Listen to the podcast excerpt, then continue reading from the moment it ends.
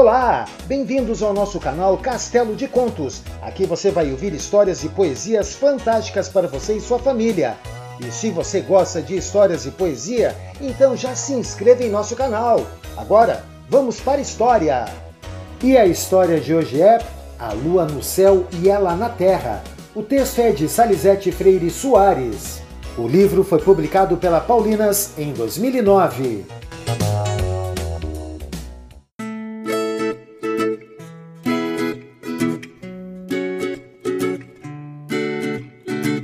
Na primeira fase, era só uma menina que fazia meninices. Uma delas era brincar com a lua nova. Corria pela rua e chamava a lua para apostar corrida. Quando parava, a lua também parava. Como a lua nunca cansava, a menina disfarçava e ia para casa, despedindo-se da lua por aquela noite. Uma coisa a menina sabia: era a lua no céu e ela na terra. Na infância de menina nova, até tomava a bênção da lua. Abençoa, madrinha lua, dizia com a mãozinha voltada para a lua, do jeitinho que a avó lhe ensinou. A lua, nas meninices da menina, tinha muitas formas de coisas e brinquedos, mas o que ela mais curtia era a lua troféu, a lua medalha de ouro, como ela dizia, contemplada de fora pelo olhar da infância. Na segunda fase, era já menina moça, vivia no mundo da lua crescente. O brilho da lua se misturava com o brilho do batom. Pelo espelhinho da bolsa, pedia boa sorte para a lua.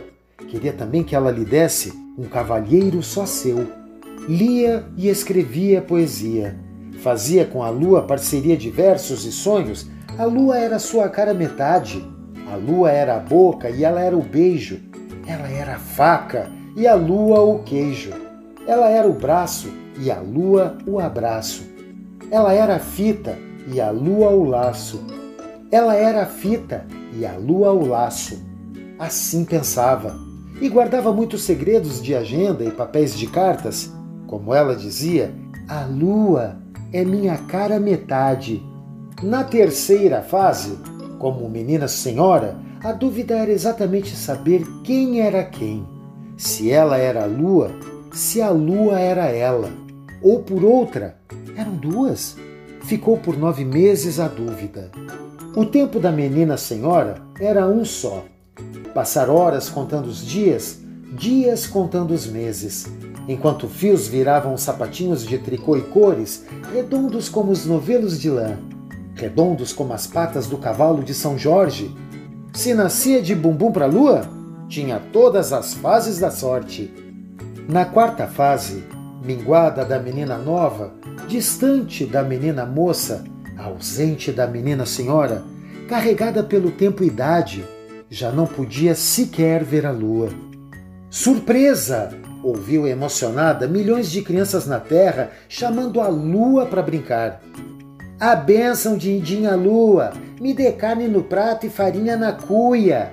Sua bênção, madrinha lua, quero um pouco de farinha. Sua bênção, madrinha lua, quero um pouco de farinha para dar às minhas galinhas que estão presas na cozinha. A benção, Didinha Lua, eu quero pão e farinha para dar à minha perua que tá choca na cozinha. Your blessings, Godmother Moon. La benedición, la madrina luna.